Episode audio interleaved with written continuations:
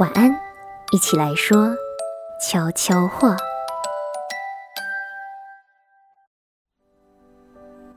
欢迎收听晚安悄悄话。你好，我是瑞涵。今天是二零二一年三月十五号，礼拜一。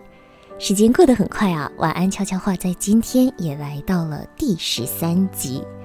在过去的十二集中呢，晚安悄悄话用一百三十八分钟陪着大家一起走过了三个月的时间。每个礼拜一的晚上十点，我都非常期待能和大家一起透过网络来相会。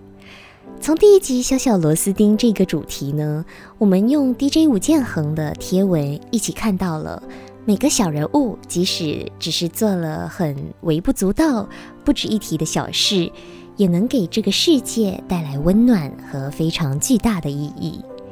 接着，在二零二零年的尾声呢，我们也一起回顾了二零二零年全球国际间的十件大事。然后，在新冠疫情越来越严重的时候呢，我们也讨论了非常多和时事相关的议题哟，比如说医护人员染疫呀，还有关于疫苗的 Q&A 等等等等。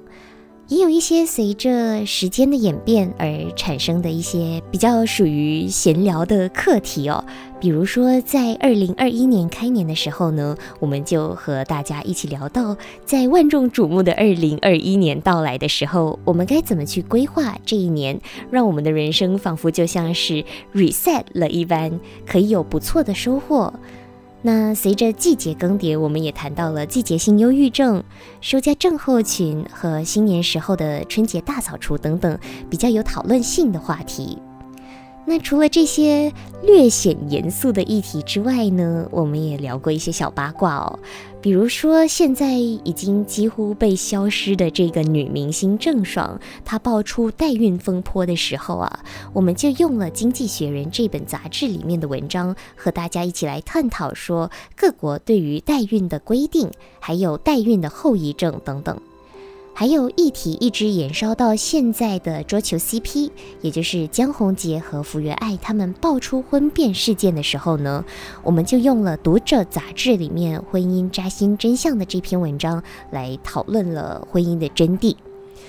那在过去的三个月中呢，瑞涵也给大家推荐了两本我非常喜欢的书，一本是一天一首古典乐的奇遇之年，而另一本是。有点像是毒鸡汤的这一本书，叫做《长大了就会变好吗》。虽然这十二集的内容都不是什么非常重要，你一定要知道的事情，或者是你一定会在听完 podcast 之后就学习到一些什么的一些内容哦，就是和现在比较主流的一些知识性或者是比较有主题性的 podcast 不太一样。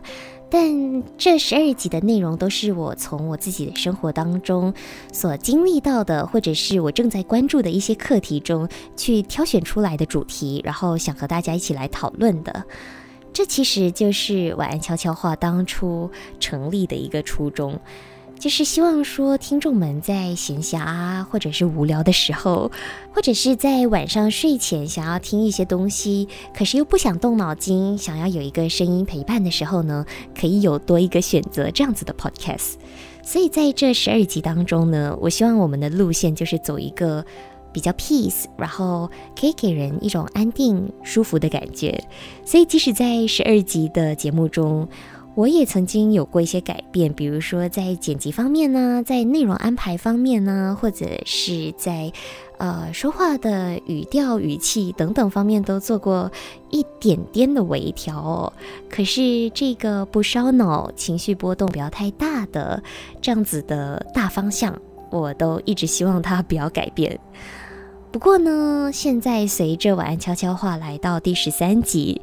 天下无不散之宴席嘛，所以呢，我们也要和听众们道别了。今天也就是晚安悄悄话的最后一集。希望在过去的十二集节目中，大家对于我们的内容还有一切都还算满意和喜欢，也非常感谢在十二集之中曾经到我们的节目来玩过两次的月之和帮助我们做了晚安悄悄话影片背景动画和显图的 Winnie，也要万分感谢一之无常为我们提供背景音乐和片头的 Purple Planet。今天晚安悄悄话就要下台一鞠躬了。节目的最后，瑞涵为大家选来五月天的《干杯》这首歌。那我们就在歌声中道别喽，希望我们有缘再见，拜拜。